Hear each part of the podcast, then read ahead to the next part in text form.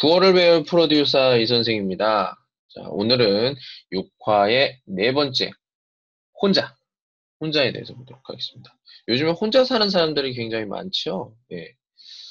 자, 벤치에서 있는 일입니다. 집 근처였죠?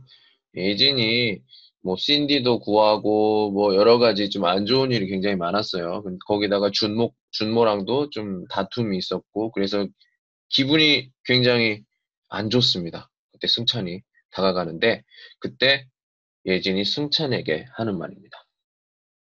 또 너? 벤치 혼자. 같이 보시죠. 가. 나 오늘 혼자 있게 해주라. 미안해, 오늘. 자, 이번 인상 깊은 구절 같이 한번 보도록 하겠습니다. 오늘은 혼자 있게 해주라. 오늘은 혼자 있게 해주라.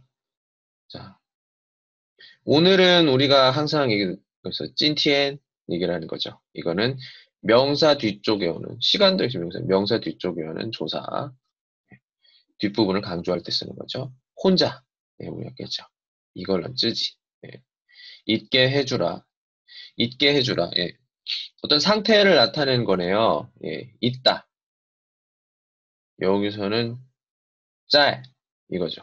짤 이걸로 짤 쯔지 해주라. 자 여기선 하다는 어떤 행동을 나타내는 거고요. 아어 주다.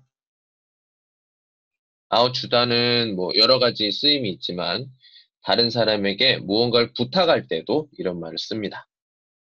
그래서 라는 뭐예요?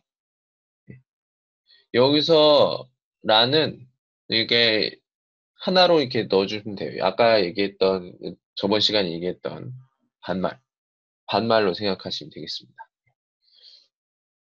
오늘은 혼자 있게 해주라. 승찬에게 부탁하는 예진의 한마디였습니다. 오늘은 여기까지. 안녕.